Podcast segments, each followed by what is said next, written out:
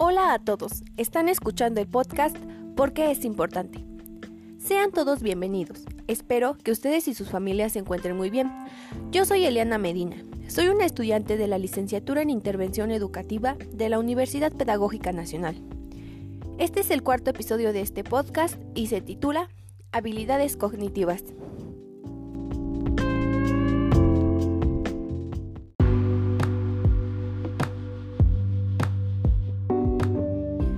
Bueno, para comenzar, en episodios pasados ya hemos visto la definición de habilidad, y si lo recordamos a grandes rasgos, una habilidad es aquella capacidad que tiene una persona para realizar una cosa de manera correcta o con facilidad.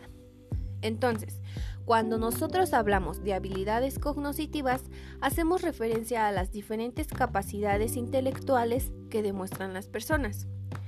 En los niños, estas habilidades se reflejan en la manera en que resuelven problemas de manera satisfactoria.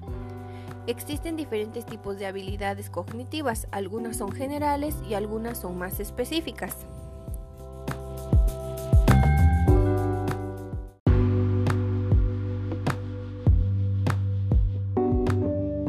Y ahora se hará mención de algunas habilidades cognitivas. Entre ellas se encuentran la memoria, a corto y largo plazo. Es decir, que los niños pueden recordar lo que están haciendo o lo que tienen que hacer, pero también recordar cosas que vieron en clase las semanas pasadas. Una más es la coordinación visomotora. Esta se encarga de realizar actividades que exigen tener precisión, es decir, que se tienen que realizar movimientos controlados. Una más es la habilidad espacial. Esta implica el poder visualizar objetos con ayuda de su imaginación en sus diferentes dimensiones o en el espacio que éstas ocupan. La organización perceptiva es otra más. Este es un proceso en el cual las personas seleccionan, organizan e interpretan diferentes estímulos del exterior. La relación entre las partes de un todo, la comprensión verbal son otras más.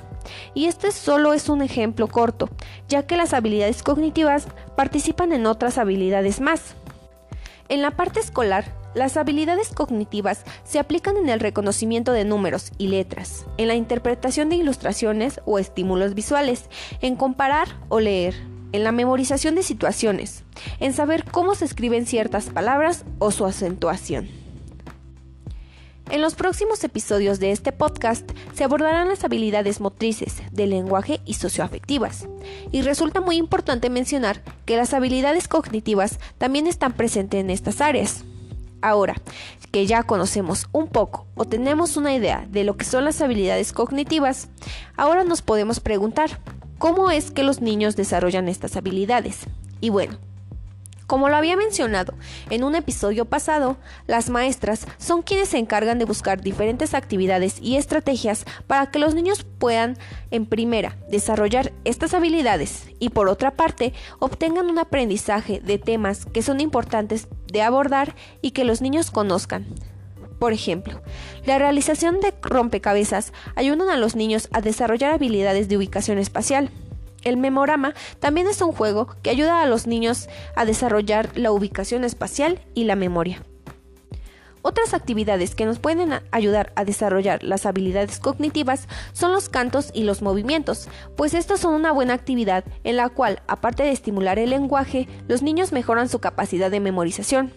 El describir alguna imagen, los elementos que forman parte de ella, los colores, las formas o los objetos que se encuentran en sí, al realizar figuras con plastilina o el bailar ayudan a la coordinación visomotora, ya que requieren que se realicen movimientos controlados o con mucha precisión. El clasificar objetos por sus características, tal vez por forma, color o lo que sea el objeto en sí. El reconocer diferentes sonidos, como los de animales, mejoran la memoria y el lenguaje,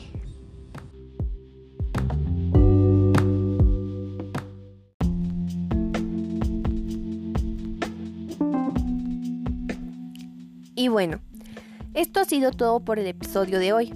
Espero que esta información haya sido de su agrado y nos haya ayudado a enriquecer nuestro conocimiento acerca de las habilidades que los niños desarrollan en la educación preescolar. Cuídense mucho, esto fue porque es importante.